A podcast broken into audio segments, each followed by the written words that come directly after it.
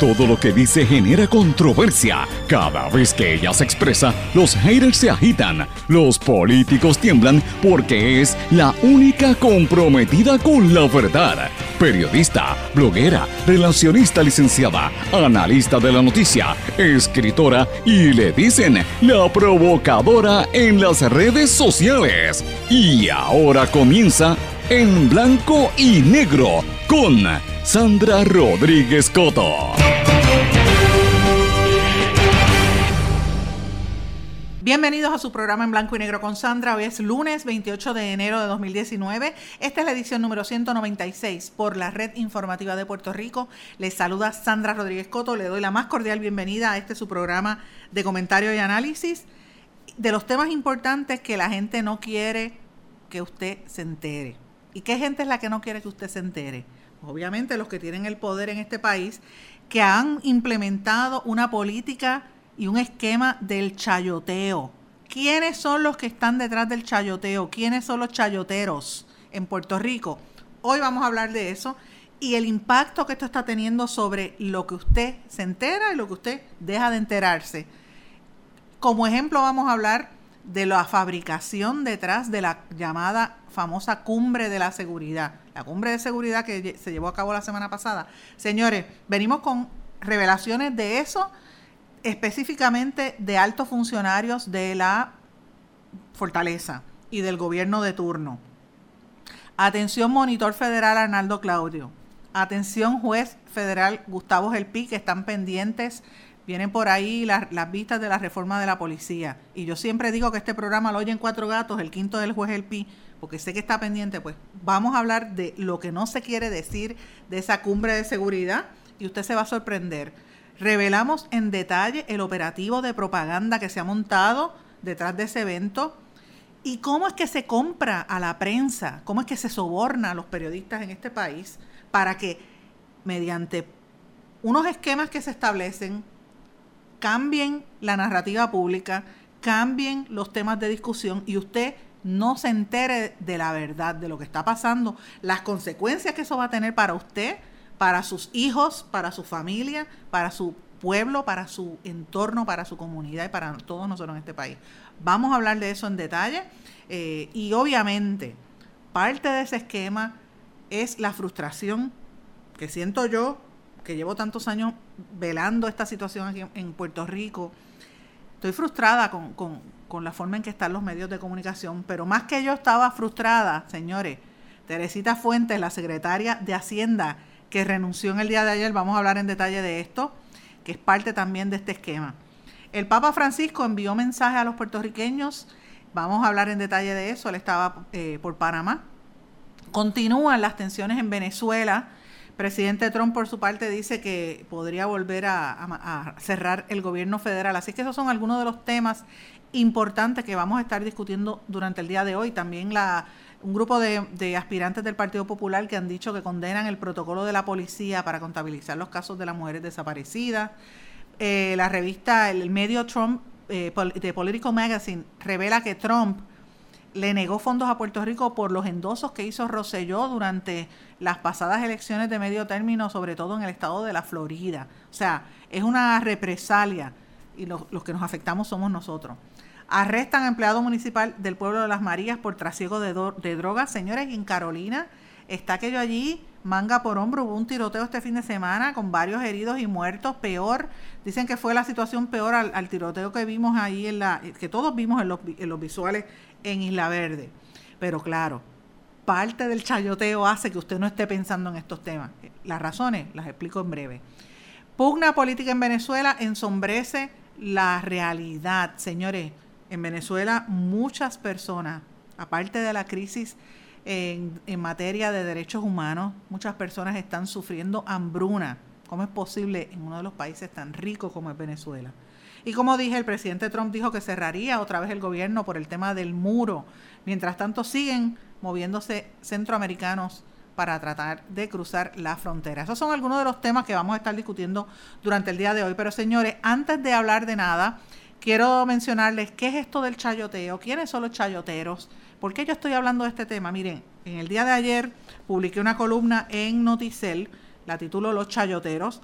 La puede buscar también, la tengo enlazada en mi blog en blanco y negro con Sandra. De hecho, en mi blog tengo sobre 35 artículos que sirven de enlace, que corroboran la información, artículos anteriores y artículos de esta misma semana, para que usted sepa por qué es, esto del chayotero y por qué hay que identificar por nombre y apellido quiénes son esas personas. ¿Qué es el chayote? ¿Qué es el chayoteo? Yo no me refiero al chayote a la verdura que se come, a la que algunos le llaman vianda, a la verdura. No, no, no, no, no, no es el chayote, que tiene unos nombres ahí bastante peyorativos. El chayote es un término que se emplea para llamar en los países latinoamericanos, particularmente en México, en Centroamérica, así le dicen a los medios y periodistas que son payoleados por el que esté en el poder, ya sea el gobierno o las empresas. Chayote es igual a soborno. Un periodista o un medio, es más, un analista que sea chayotero o que recibe chayote, es alguien que se prostituye periodísticamente y recibe dinero o favores a cambio de hablar bien de una persona o por el contrario para desprestigiarlo.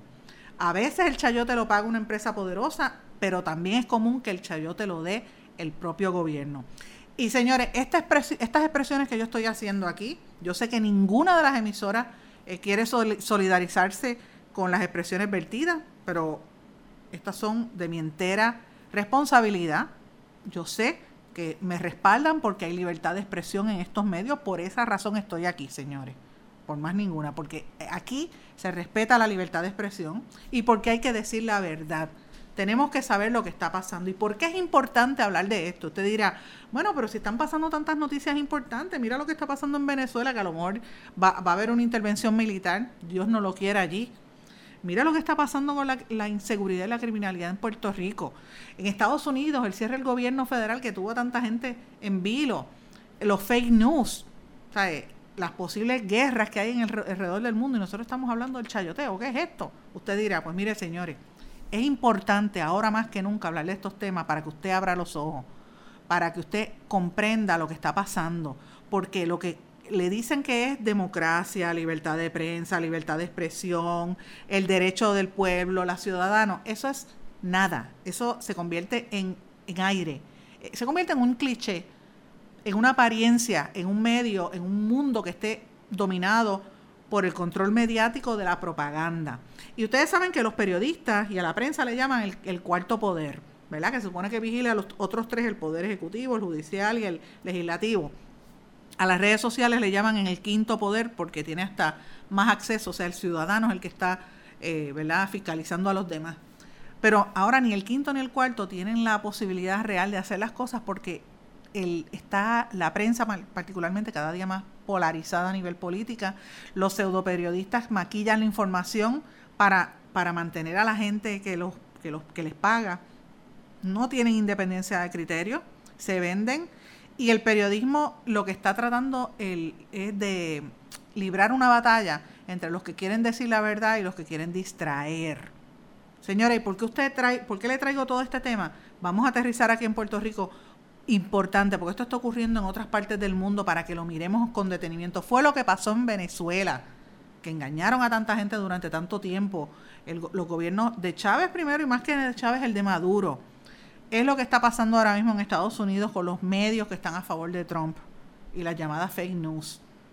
Y en México, señores, el miércoles pasado, el, presidente Andrés Manuel López Obrador hizo una conferencia de prensa, o sea que él, todos los días hace una conferencia de prensa, y prometió que no iba a haber más chayote y que se acababa el soborno a los periodistas. De hecho, cortó por la mitad la publicidad del gobierno. El gobierno mexicano gastaba 4 mil millones de pesos mexicanos, o sea, casi 200 mil millones de dólares, 210 billion, como le dicen en inglés, eh, es, la cantidad que él va a, utilizar, o sea, 210 billion, 210 mil millones, es la mitad de lo que usaba Enrique Peña Nieto. Y usted dirá, pero ¿cómo que la mitad? Bueno, aquí tenemos gente que lo que hace es eh, gastar el dinero del pueblo en hacer anuncios. Y yo digo, vamos a traerlo aquí a Puerto Rico, señores este, en estos días pasados ustedes vieron unas noticias de viejitos abandonados en salas de espera, en salas de emergencia en los hospitales. Hay en las redes sociales, yo lo compartí, una señora que de hecho el mar, mañana martes va a haber el martes y creo que el miércoles también, pero están convocando para el martes una manifestación de ciudadanos frente al Instituto de Ciencias Forenses porque los cadáveres tienen dignidad. El hedor de la muerte del, del huracán y de todavía el día de hoy no permite que uno eche hacia adelante y no va a permitir que el gobierno trate de maquillar la verdad. Porque allí hay un montón de gente que sus familiares han muerto y, no, y los pasan semanas en lo que aparece un, ¿verdad? Este, un patólogo a que lo deje ver, porque sabemos que hay una crisis económica, pero claro, no hay dinero para patólogos, no hay dinero para atender a los viejitos. Hay escuelas como las que se revelaron en el área norte, llenas en salones de educación especial llenos de ratas. No hay dinero para eso tampoco, pero claro, hay dinero para salario de Julia Kelleher, hay dinero para salarios y contratos como los que, los que le han dado a Héctor Pesquera, y hay dinero para lo que está pasando en la policía. Atención, monitor federal. Arnaldo Claudio. Atención, juez federal Gustavo Gelpi. Ustedes saben que yo siempre digo que este programa lo escuchan cuatro gatos y el quinto es el juez Gelpi. Porque él sabe lo que vamos a hablar. Señores, y al juez Gelpi, voy a hablar de lo que no se ha querido decir de esa cumbre de seguridad porque sí, en este país no hay dinero para las cosas necesarias, para la necesidad verdad, real de la gente que le está pasando mal, pero sí hay dinero para gastar en supuestas cumbres y en anuncios de publicidad. Dígame si eso es chayoteo o no es chayoteo. Vamos a una pausa y a mi regreso voy a entrar en detalle lo que no han querido que usted se entere en el Departamento de Seguridad Pública. No se retiren, el análisis y la controversia continúa en breve, en blanco y negro, con Sandra Rodríguez Coto.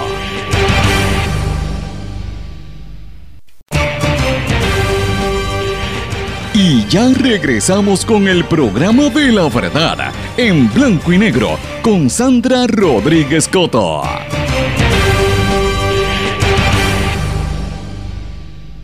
En blanco y negro con Sandra, señores, hablábamos en el primer segmento de lo que es el chayoteo, lo que son los chayoteros, para que usted entienda el término correcto, cómo es que se le llama, sobre todo en México, a la gente que se deja vender para desviar la realidad y no decir lo que está pasando. Pues miren, señores, hay varias cosas que tengo que revelar al respecto. Una es la pelea que estaba ocurriendo entre la secretaria de Hacienda y el mismo gobernador el grupo del secretario de, la gobernación y el subsecretario. que hay una pugna por poderes entre Ricky Gerandi y Raúl Maldonado. Eh, los jefes que están en pugna y los que se van a seguir yendo del gobierno, que son unos cuantos. Vamos a hablar de eso en detalle, porque eso tiene una implicación sobre el día a día, la operación del gobierno y cómo esto afecta al ciudadano. Y el ejemplo mejor es lo que está ocurriendo en el departamento sombrilla de la eh, seguridad pública, lo que le llaman, lo que era antes el departamento de la, de la policía, pero es la sombrilla que tiene todas estas dependencias debajo. ¿Por qué yo insisto en que esto? Miren, señores, esto es revelado por fuentes bien cercanas al liderato de, ese, de esa dependencia de seguridad pública y a nivel de fortaleza. Parte, y, voy, voy a estar leyendo de unos documentos que tengo en mi poder, aquí en, la redacción de la red informativa, lo que está ocurriendo con, el tema de seguridad eh, pública y con la crisis que hubo es nada más y nada menos que un plan de medios, una estrategia de publicidad para tratar de limpiarle la imagen y de mejorarle la, lavarle la cara a la imagen negativa y la percepción negativa que hay sobre pesquera. El pueblo está bien molesto con las ejecutorias de pesquera en todas las agencias de gobierno que él supervisa y, todas las encuestas internas de Fortaleza así lo revelan, todas las encuestas de los medios también.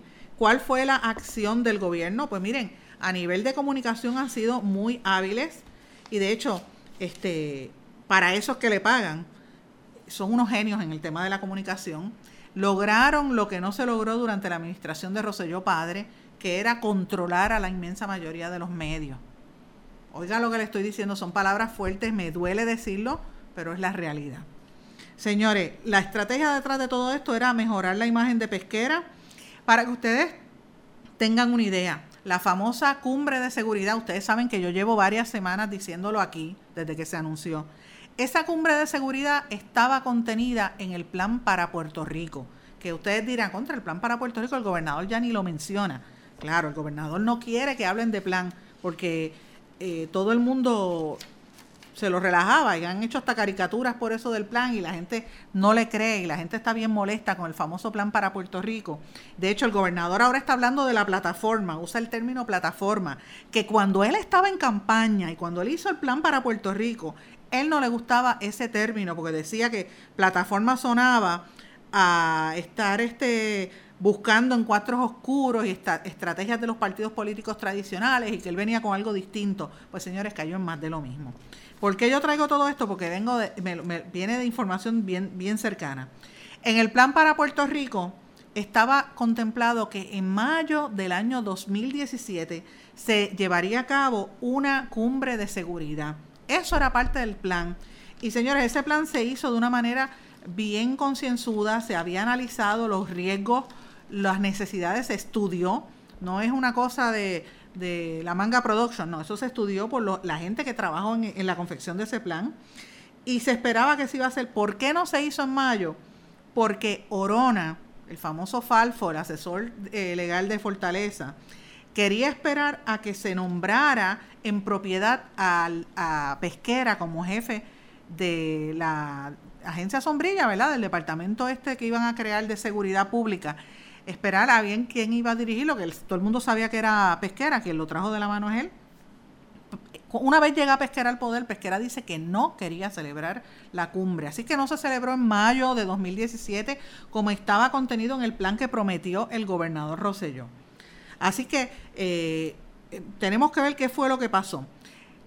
Internamente en el gobierno, incluso en Fortaleza, hubo quienes eh, trataron de celebrar la, cumbre y propusieron que se celebrara en octubre. Eso estamos hablando, imagínense que estamos a principios del año 2017 y en Fortaleza pues no se había nombrado a, Pesquera, pues se le sugirió que se nombraran para que se hiciera la actividad para, octubre. ¿Por qué? Porque se podían utilizar unos fondos federales para, para este tipo de, de cosas, de eventos.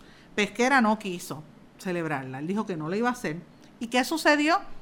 No tuvo que llegar a, octubre. En el mes de septiembre pasó el huracán María, que ya todo el mundo sabe lo que, lo que vivimos en esa crisis que fue María.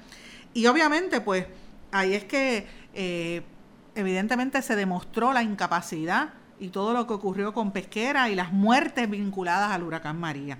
¿Y por qué yo digo esto que es importante, señores?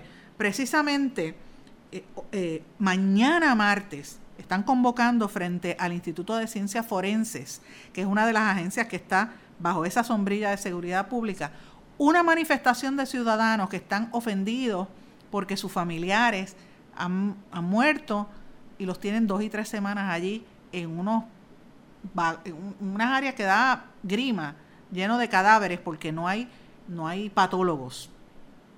Entonces no pueden decir que esto es el público criticando, porque incluso también allí en el, liderato de esa oficina, los que han nombrado recientemente han dicho y han admitido que la crisis está fuera de proporción. Entonces, ¿por qué yo traigo esto a colación, señores? Porque estamos hablando de vidas humanas, pasó en el huracán y está pasando ahora. Esta manifestación que se está convocando para mañana es de gente que lleva semanas esperando que le entreguen los cadáveres de sus familiares y el hedor de los muertos los va a perseguir, no ahora de por vida, porque esto es negligencia.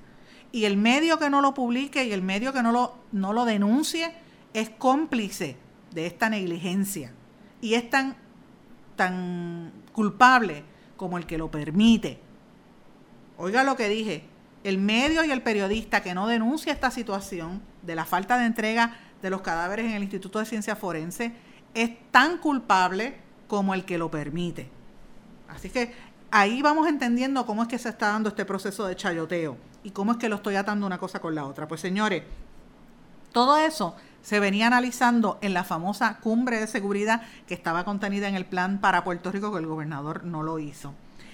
La cumbre de seguridad, señores, se convirtió en nada más y nada menos que en un workshop, en una sesión de trabajo, con temas controlados por el gobierno todo fue un diseño de propaganda y eran para los mismos medios de comunicación. De hecho, hubo una, una charla donde se habló de supuestamente eh, ¿verdad? El, impacto que tienen las noticias negativas eh, y que prácticamente el gobierno le dijo a los medios de comunicación que tenían que cubrir cosas positivas. Y ustedes no se han sorprendido que desde que pasó esa cumbre de seguridad, en los principales medios corporativos de este país han bajado el tono con, con la cobertura policíaca. Piensa un poquito. Después de aquellos vídeos de los tiroteos en Carolina y toda esta situación que la gente estaba preocupada, mire cómo está la cobertura mediática en estos días. Señores, ha bajado. ¿Y por qué? La pregunta es ¿por qué? ¿Quiénes, qué gerentes y dueños de medios estuvieron reunidos en ese workshop durante la supuesta cumbre de seguridad y qué instrucciones recibieron del gobierno? Miren, yo de verdad, la información que tengo es que el gobierno les dijo, miren, vamos a, publicar cosas que sean positivas porque los medios son responsables. Yo soy la primera en admitir que los medios tienen su rol y su responsabilidad desde los muñequitos hasta las telenovelas, son cosas violentas. Yo lo he mencionado varias veces. Yo recuerdo cuando empezó Fatmagul que la promoción era una violación, señores. Y los, los, casos de violación en Puerto Rico son terribles a mujeres. Y, y la gente se promovía el, morbo. Se ve también en los programas chabacanos, en los programas de chismes, en todo esto. Pero, señores, eh, yo, el, cuando un gobierno le dice a un dueño de un medio o a un gerente de un medio, que baja el diapasón y usted ve que el dueño y el gerente del medio baja el diapasón y deja de publicar cosas, usted tiene que preguntarse por qué. ¿Es acaso que los presionaron económicamente? ¿O es que indirectamente le dice, si no bajas el diapasón te quito las pautas de publicidad del gobierno? Eso en cualquier liga es una amenaza, señores. Eso es un atentado a la libertad de expresión. Y yo, si ustedes se analizan con detalle el, señor Pesquera, la cobertura ha sido positiva. De hecho, él ha empezado a visitar varios medios que él nunca iba. Él estaba en un media tour hablando y tratando de mejorar su percepción pública. Y estaba de pasarela. Y entonces uno diría, ¿pero qué es esto? ¿Cómo es posible? ¿Cuál es el efecto de todo esto, señores? Pues mira, hay varias cosas. ¿Quién es el que está detrás de esta estrategia? Y yo tengo que decir que quien está detrás de esta estrategia el cabecilla, hay dos cabecillas principales, los conozco bien a los dos, a uno lo distingo. Me refiero que fue secretario de prensa, eh, secretario de, prensa bajo Roselló Padres, Rafa Cerame, pero más que Rafael Cerame, a quien lo distingo, oigan lo que estoy diciendo. El otro es el señor Carlitos Bermúdez, Carlos Bermúdez. Y yo, ¿verdad? No estoy diciendo que esté en contra de él, yo creo que eh, en honor a la verdad, el control de la comunicación por parte de Carlos Bermúdez él está haciendo su trabajo, para eso le pagan. Esa es la función de Carlos Bermúdez. Lo está haciendo bien, señores, para eso le pagan. Que sea bien para usted y para mí como ciudadano es otra cosa. Pero él está haciendo su trabajo. Aquí al quien hay que exigir que rinda cuenta son a los medios y a los periodistas que se dejan comprar por esas estrategias de propaganda. Y yo pregunto, ¿cuántos periodistas y cuántos analistas de medios y cuántos portavoces reciben dinero de la nómina, están bajo nómina del gobierno. Esa es la pregunta que tenemos que hacernos. ¿Bajo nómina a través del gobierno o a través de agencias del gobierno? Esa es la pregunta que hay que hacerse. Porque esto es llevar los planes que tenía Alberto Guachet en el pasado bajo Roselló Padre a su máxima expresión. ¿Quiénes son los periodistas y quiénes son los medios chayoteros? ¿Quiénes están bajo nómina? Vamos a una pausa y regresamos enseguida. No se retiren, el análisis y la controversia continúa en breve, en blanco y negro, con Sandra Rodríguez Coto.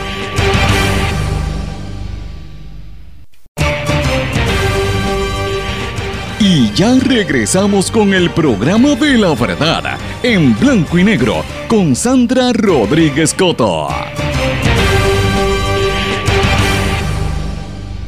De regreso en blanco y negro con Sandra, señores, tengo que decirles algo que dejé en el aire en el segmento anterior. El chayoterismo y la compraventa de influencia y el tratar de, que los periodistas y los analistas digan cosas positivas, eso va a aumentar en la medida en que se acerquen las elecciones. Esto va a estar incrementándose porque hay una necesidad de limpiar eh, la imagen y de quedar bien. Pero ahora mismo ese damage control es bien difícil. De hecho, ahora mismo parte de ese damage control tiene que ver con lo, por ejemplo, el caso de Osuna. Y usted dirá, ¿qué tiene que ver Osuna con el gobierno? Señores, Osuna ha estado de la mano con el gobierno en algunas cosas. Y miren lo que ha ocurrido con Osuna, que ha tenido que pedir perdón públicamente. Y, y esto va a seguir, eso no se va a quedar ahí, el caso de Osuna. Y esto tiene unas implicaciones eh, reales. Ese damage control ya no se puede hacer como antes, porque ahora mismo están las redes sociales que destruyen. Y la gente, el ciudadano, usted como ciudadano puede rápidamente ponerse a decir lo que puede, lo, lo que es o lo que no es y poner evidencia. Parte de esa evidencia es lo que yo digo que ocurrió, revelado por esta información que tengo aquí, provista, eh, como dije, por, por funcionarios del gobierno de alta envergadura de qué es lo que había detrás del, workshop, porque es la realidad, la cumbre de trabajo, la cumbre de lavar la, imagen a, Héctor Pesquera, que el gobierno llamó la cumbre de seguridad. Señores, en el plan para Puerto Rico, desde el año de campaña, habían una serie de cosas que no se incluyeron y que no se están llevando a cabo por este gobierno. ¿Cuáles son esas cosas? Y tengo aquí 12 ejemplos que ahora algunos de esos están hablando en el gobierno, pero señores, ya eso estaba en el plan del gobernador. La pregunta es por qué el gobernador no lo implementó. ¿Por qué el gobernador no lo implementó? Esta es la pregunta. Primero, Public Safety Training Center. Esa es una de las primeras promesas que estaba en ese plan de gobierno. Public Safety, Training Center es un centro para adiestramiento a la gente de, no solamente de la policía, sino de los temas de seguridad eh, y todo el componente que iba a estar bajo seguridad. Otra de las promesas era Policía Municipal del siglo XXI. Iba a ser una reorganización de los sistemas de las policías de los distintos municipios en coordinación con el gobierno estatal. Ahora que están viniéndolo a hacer cuando le ven la cola al perro, por no decirlo, cuando se incrementa la criminalidad y la gente tiene miedo de ir a echarle gasolina a los carros por la noche.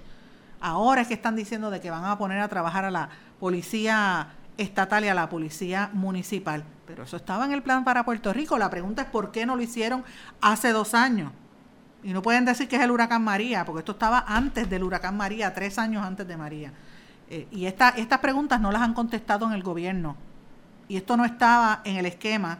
O sea, los que, los que están lavando cara deberían estar haciendo estas preguntas. Número tres, reestructuración de lo que le llamaban el Fusion Center. El Fusion Center es parte de de una estrategia de comunicación y de, y de intercambio de información con la policía que tenía que ver con lo que le llamaban el unmanned systems, sistemas autómatas. Y me refiero a unos sistemas donde básicamente lo que le decía era cómo, cómo coordinar la comunicación, la identificación de los de lo, de lo, ¿verdad? De la, de la seguridad, las cámaras, otra serie de cosas que usted podía ir identificando. Hay unos sistemas de computadora donde le dice, de hecho hacen como unos análisis eh, de dónde son los sitios de mayor incidencia criminal eh, y en qué área, y hace como si fuese una planificación eh, como una predisposición de los sitios donde puede ocurrir algún tipo de incidencia y eso se utiliza al momento de hacer una planificación de dónde la policía va a llevar, por ejemplo, el patrullaje preventivo. Todo eso estaba contemplado y esos, esos programas existen y estaba contemplado en el, en el plan para Puerto Rico y nada de eso se ha implementado. Ahora con esta cumbre de seguridad algunas cosas se están hablando. Otro de los temas se llama el Shot Spotter, que eso son la cuestión de detectar los tiros, que eso se ha estado hablando desde el gobierno de García Padilla y no pasó nada. El, PredPol, que es lo que le mencioné, del software que recoge todos esos casos y las estadísticas de criminalidad y hace como una predicción eh, de, dónde puede dónde puede ver la, mayor este, probabilidad de, la criminalidad para que se hagan esas rondas preventivas. Eh, el otro tema es lo que le llaman el escudo del Caribe, un grupo especializado de la policía. Eh, incluía también el aspecto de terrorismo. No han hablado de eso del escudo del Caribe, o lo han mencionado someramente. El otro era la, eh, mejorar el sistema 911, que incluía, más allá de, de, que sea un sitio donde tú llamas y un operador te pasa, le pasa la llamada a otra agencia, no, era darle unas destrezas a los policías en los cuarteles y en los, cuarteles municipales para que pudiesen implementar o conectarse a la red del 911 y ellos mismos servir de 911 porque el equipo está, la gente está y no le cuesta nada al gobierno. Es cuestión de readiestrar a los policías y al, componente de seguridad. Tampoco lo hicieron. De hecho, en, el 911 hay un caos y lo hemos hablado muchas veces aquí. El 10, el tema de la colaboración con la seguridad privada, la industria de la seguridad privada. Señores, por ejemplo, usted va a un centro comercial y hay unos guardias de seguridad. Le metieron un cantacito, un carro saliendo, le chocó su carro. Usted tiene que llamar al policía, el policía de, el guardia de seguridad que está allí tiene que llamar al policía para que venga el policía municipal o el estatal a llenarle la querella. Todo ese trámite que saca a policías de estar en la calle, de estar en la investigación de los casos, para hacer un trámite que fácilmente esa querella la pudo haber tomado ese guardia de seguridad. Pues mire, ese tipo de cosas son las que se tienen que estar trabajando para evitar, para trabajar en conjunto con los estatales y los municipales para, y para evitar que se dedique el tiempo de los policías en otras cosas. Otra de las cosas que se prometía, aparte de esto de la, de la seguridad privada, era el cuerpo de ordenamiento de tránsito de los municipios. Eh, iba a ser, eh, eso era parte de lo, de lo que le llamaban la Policía Municipal del siglo XXI. Ese cuerpo de ordenamiento de tránsito iba a trabajar en colaboración con los gobiernos, eh, la Policía de Puerto Rico y los gobiernos municipales. Y el otro grupo que menciono, que me faltaba aquí, era el proyecto de, patrullaje preventivo dirigido a proteger víctimas de violencia doméstica. ¿A qué me refiero esto? Pues mire, señores, si usted sabe que en, la, en la región X, en tal barrio, hay unas querellas de órdenes de protección, como parte del patrullaje preventivo, la policía iba a ir por esas regiones donde viven las posibles víctimas para dar rondas y ver qué podrían hacer para evitar los casos de lo que ha estado ocurriendo. Señores, eso nada se, se, hizo. La pregunta es por qué. Si el gobernador Rosselló lo prometió, ¿por qué no se hizo entrando el gobierno? Y miren lo que han pasado, más de 50 mujeres han sido asesinadas. Que si se hubiese hecho ese, ese proyecto de patrullaje preventivo que estaba en el plan para Puerto Rico, esto no me lo estoy inventando yo, señores, esto estaba en el plan para Puerto Rico eh, quizás esos casos se hubiesen evitado. La pregunta es por qué. La pregunta es por qué. ¿Por qué Pesquera se oponía a que se implementara el plan para Puerto Rico? Que es el plan que prometió Rosselló. ¿Por qué? La pregunta es por qué. Eso es algo que yo creo que deberíamos eh, honestamente analizar en detalle. El, el, respaldo que él ha tenido de Rosemilia, ya ustedes saben que hay alguna gente que dice que esto es un seguro que tiene el gobernador eh, para protegerse de cualquier investigación federal, porque obviamente Rosemilia está protegiendo a Pesquera, lo, ha salido en defensa de él públicamente, eh, pero la pregunta es, usted que está en su casa, que usted sale por las tardes o va al supermercado o va a la, a la gasolinera de noche, ¿usted se siente seguro? ¿Usted le cree a lo que dijeron la cumbre de seguridad? Usted, sea popular, PNP, eh, socialista, independiente, lo que usted crea. Es más, usted es PNP. ¿Usted cree que es justo que no se haya implementado este plan para Puerto Rico, que fue lo que prometió el gobernador en campaña? La pregunta es por qué y quién. Y ya les he dado el desglose de quién lo detuvo. Inicialmente fue en Fortaleza y en segundo lugar Pesquera. Entonces ahora que esto se ha salido de las, man, de las manos, entonces el que el gobierno dice, ok, vamos a hacer algunas cositas y algunos temas se han hablado, pero mientras tanto la criminalidad sigue en brote, señores, y está bien terrible. De hecho, yo les tengo que mencionar, por ejemplo, en el departamento de, en el municipio de Las Marías, detuvieron una serie de personas, empezando con un empleado municipal sorprendido en pleno trasiego de drogas. Eso fue un operativo que hubo en el área de Mayagüez. En Carolina, como les dije, hubo unos tiroteos bastante fuertes eh, y, la situación está cada día peor. Y hay un grupo de mujeres aspirantes del Partido Popular Democrático que tuvieron una rueda de prensa ayer eh, condenando el protocolo que sigue la policía para contabilizar los casos de mujeres desaparecidas que están bajo su investigación. Esto es importante y yo reclamo que, el Partido Popular está callado, no habían dicho nada y por lo menos ahora salen en cara a decirlo, ¿verdad? Eh, ustedes saben que el gobernador no ha actuado adecuadamente con el tema de la crisis de las mujeres, ni siquiera la, procuradora de las mujeres tampoco, Lercy, eh, Boria. No tienen que hablar de una cumbre, no tienen que hacer este espectáculo político y, no pueden permitirse el lujo de seguir este usted como ciudadano creyéndole el cuento a, a los chayoteros que cogen dinero del gobierno para lavar imagen, cuando aquí están matando mujeres, están matando personas y la criminalidad está en la manera en que está, que, cada día es peor. Eso no se puede permitir en el Puerto Rico de hoy.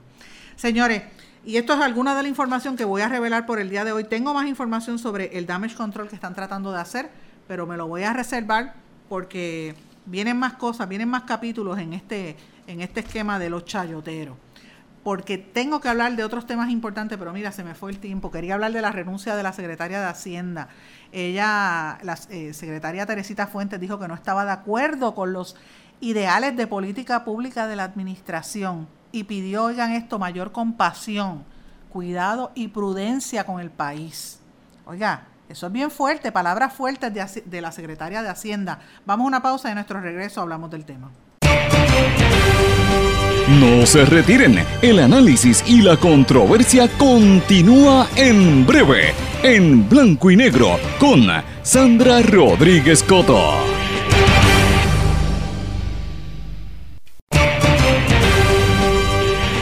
Y ya regresamos con el programa de la verdad, en blanco y negro, con Sandra Rodríguez Coto.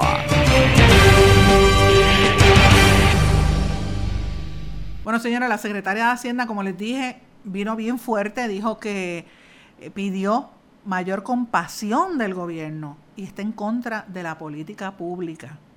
Oiga, esto es fuerte, estas son palabras mayores de la secretaria saliente de Hacienda, Teresita Fuentes. Renunció de manera inmediata al puesto el viernes, el gobernador le agradeció su, su posición, la renuncia de ella trascendió en el día de ayer pero evidentemente esto es parte del esquema que está ocurriendo a nivel interno y vienen más cambios en Fortaleza y eso se sabe, ya se había anticipado. Y mencioné, por ejemplo, lo que se está hablando de la pelea que hay interna entre Ricky Gerandi y Raúl Maldonado, de cómo está la lucha de poder interno allí en, la Fortaleza. Eh, y evidentemente hay mucho descontento por la forma en que eh, los más jóvenes están administrando, le llaman los nenes, jugando con como si fuesen adultos, así es que le han descrito algunos miembros del gabinete que se han ido del gobierno, porque están bien molestos, ya que entienden que no hay sensibilidad hacia el dolor ajeno. Por eso usted lo ve en este tema de ¿verdad? La, falta de tacto al tratar a la a los familiares que han perdido personas y que están allí los cadáveres en el Instituto de Ciencia Forense, como pasó en el huracán. Por eso es que usted lo ve que no les importa si les recortan el pan, no, no les importa si les recortan eh, las peleas de gallo, no les importa eh, si tiene que irse, no tiene trabajo. Miren, todo ese tipo de cosas tiene mucho que ver con la actitud de gente que no ha tenido que moler vidrio y que está eh, viene de, otra área, no tiene empatía hacia el dolor del, del, que sufre la gente que está en la calle. Y esa es la sensación que hay en, el gobierno, señores. Eso es lo que ha querido decir la secretaria de Hacienda y por lo bajo hay varios agencias, eh, jefes de agencia que lo están comentando. Espere que en estos días va a venir más noticias sobre el tema. Es lo único que le digo que espere. Así que eh, es parte del esquema que está ocurriendo en Puerto Rico. Señores, el gobernador no ha dicho nada tampoco de estas declaraciones del el presidente Trump, que esto salió en el medio político, donde dice que el, el, ¿verdad? el hecho de que Puerto Rico, el gobernador y los líderes de aquí endosaron a, ¿verdad? por ejemplo, a Bill Nelson en Florida y a otros para representar en el Congreso y, y en el Senado en el estado de la Florida, particularmente al demócrata Bill Nelson, son cosas que le molestó a Trump y por eso es que Trump va a dejar de darnos fondos o ha aguantado los fondos para Puerto Rico. Estas son cosas importantes que tenemos que estar mirando y no hemos escuchado declaraciones al respecto. Hablando de Estados Unidos, los Clinton están de visita en la isla y van a eh, donar un equipo médico y están hablando sobre iniciativas de desastre. Ustedes saben que siempre está lo que le llaman la, economía del desastre, que hacen, eh, vienen a ayudar y realmente también a hacer negocio. Eh, y hay mucho, mucha situación en cuanto a eso. Mientras tanto, pues como dije, cinco heridos en un enfrentamiento a tiros con agentes en Carolina. Mira qué cosa más terrible. Ya van más, más de 50 los asesinatos en la isla. Y nosotros estamos hablando de otras cosas y lavados de cara. Esto es una crisis de grandes proporciones que no la quieren admitir pero es la realidad. Es una crisis que no se puede obviar, que no se puede negar. Y hablando de crisis, señores, en América Latina la situación eh, sigue cada día más difícil. Como mencioné, en Venezuela, un país tan rico como es Venezuela, señores, que uno debería estar eh, mirando la, la ¿verdad? Eh, ¿Cómo, le digo? Un país con, tanta, con tanto poder, con tanto acceso a cosas importantes, con petróleo, con minas de oro y otras cosas. La gente está pasando hambre. Y de hecho hay una serie de reportajes que han estado trascendiendo de la Agencia Española de Noticias EFE, donde presenta el caso de la hambruna en, en amplios sectores de los campos e incluso de la misma Caracas, de la capital de Venezuela. El jefe del Parlamento venezolano, autoproclamado presidente de Venezuela, Juan Guaidó, dijo que los soldados, ordenó a los soldados a que no disparen ni, que no repriman al pueblo de Venezuela, les le dijo que se unieran a su lucha. El Papa Francisco, como mencioné, está pidiendo una solución justa y pacífica en Venezuela. El Estados Unidos advirtió al gobierno de Venezuela de, de Maduro que si incurre en violencia e intimidación contra el opositor Juan Guaidó se van a ir en su contra. Maduro, por su parte, considera que es una insolencia el ultimátum que le dieron los europeos también para que se fuera. La Unión Europea, ustedes saben, varios países de Europa, incluyendo España, le dijo que se fuera, lo ven como una insolencia. Y él sigue amarrándose al poder. Pero oigan esto, le cerraron las cuentas de Twitter y de Facebook y el efecto que ha tenido toda esta situación donde hay dos, dos presidentes en esa nación, ha devaluado estrepitosamente la moneda venezolana, depreció en un 25, casi 24.5% en medio de la crisis. El Bolívar perdió ese valor, casi un 25% del valor de su divisa. Y mientras estamos hablando de eso, señores, 3.000 migrantes hondureños cruzarán a Guatemala, de Guatemala a México, con o sin permiso del gobierno de los Estados Unidos, está dando a conocer la Procuraduría de Derechos Humanos. En Brasil, señores, ha habido una, una rotura en una represa bastante grande, una represa gigante en el área minera de Valle de Brasil, en el área de Minas Gerais. Llevan más de 35 víctimas fatales porque la represa se rompió el viernes y el río ha estado llevándose todo a su paso. Como dije en Estados Unidos, el presidente Trump anunció que cerraría otra vez el gobierno por el tema del muro, así lo informó a sus asesores más cercanos. Y yo creo que en esta contienda quien salió eh, ganando en toda esta situación fue Nancy Pelosi, que le ganó la ronda a Trump. Habrá que ver si, si Trump se queda con el cantazo dado. Señores, y antes de terminar, quería hablar del Papa. El Papa, como dije, él estaba en la jornada ahí en Panamá y un grupo de puertorriqueños, sobre todo jóvenes, que lograron llegar a, la visita del Papa.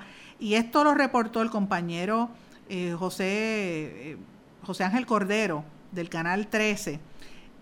El grupo logró que el Papa le hablara y el Papa envió un mensaje a Puerto Rico. Escuchemos parte del reportaje de esa situación en el Canal 13 hecho por el compañero José Ángel Cordero cerca de esta jornada sencillamente fue logrado. ¿Un mensaje para los jóvenes de Puerto Rico que no pudieron, no pudieron venir? Para la JMJ.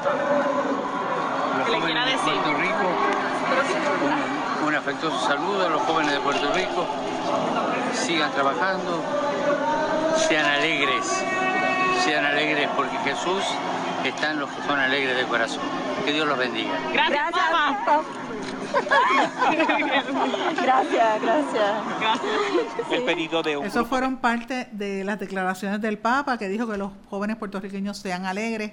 Eh, y pues fue bien emotivo porque para los que son creyentes, que somos católicos, por ejemplo, cuando le prestan atención a los temas puertorriqueños, pues es, bonito. Además, los jóvenes que, que tienen siempre la esperanza de, de que esto mejore y que el mundo mejore, pues recibir ese mensaje del Papa pues fue significativo.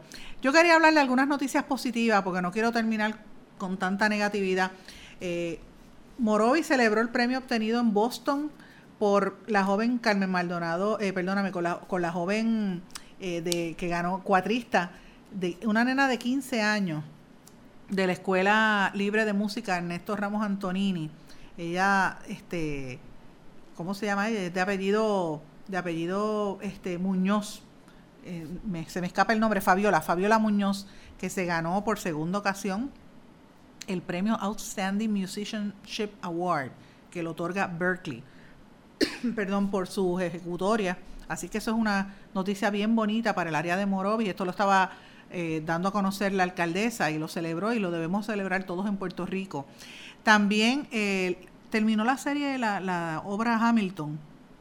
La gente estuvo allí todo el día esperando. De hecho, uno de los que fue a verlo fue el actor Ben Stiller. Ustedes recordarán que es cómico, graciosísimo. Él salió en Night at the Museum, en Zulander, ha hecho un montón de películas eh, cómicas. Y estuvo aquí en Puerto Rico, incluso estuvo hasta en una feria de salud en Toa Alta. Y dijo que lo de Hamilton estuvo espectacular. De hecho, hay que estar siguiendo los pasos a la gente de Hamilton si de verdad van a comprar a WIPR, como dicen. Ese es el rumor que hay por ahí. Y lo he escuchado por varias personas, incluyendo fuera de Puerto Rico. El Colegio eh, San Antonio de Isabela celebra el centenario con una serie de actividades importantes eh, y empiezan eh, este año, así que hay que estar mirando con detenimiento esa celebración. Una buena noticia es que el gobernador Rosselló presentó un proyecto de ley que autoriza a las entidades bancarias internacionales y a las entidades financieras internacionales conceder préstamos comerciales en Puerto Rico. Me refiero a las entidades que tienen capital extranjero para que puedan conceder préstamos aquí. Eso es positivo porque mueve la economía y aquí están llegando muchos bancos internacionales fuera de territorio eh, norteamericanos y hace falta el capital. Los, los, bancos puertorriqueños son mucho menos a los anteriores. Ustedes recuerdan que aquí han cerrado unos cuantos, así que es importante que venga ese capital. La aerolínea española Iberia retomará vuelos directos de San Juan a Madrid, bravo. Es un aumento de más de un 30% de pasajeros entre Madrid y San Juan en el 2018, así que esperemos que esto se mantenga para cuando uno viaja a Europa no tiene que estar dando tanto vuelta de San Juan, Nueva York o Miami, se va directo por eh, San Juan Madrid y ese vuelo es buenísimo. Y termino diciendo una noticia bien positiva. Develan una placa en Mayagüez, en el Paseo Lineal de Mayagüez, con el nombre de Chori Castro.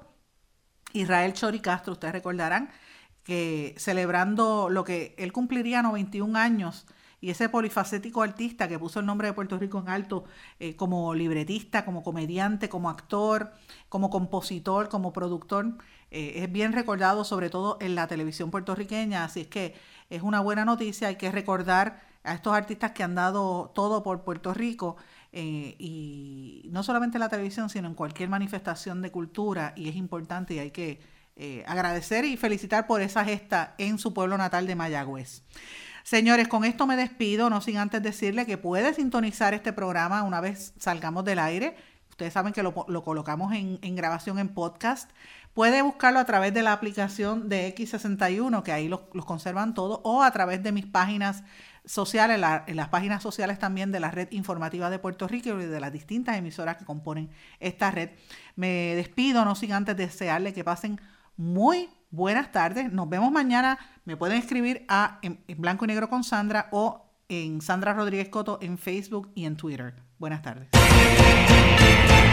¿Se quedó con ganas de más? Busque a Sandra Rodríguez Coto en las redes sociales o acceda a en blanco y negro.blogspot.com porque a la hora de decir la verdad solo hay una persona en la cual se puede confiar. Sandra Rodríguez Coto en blanco y negro.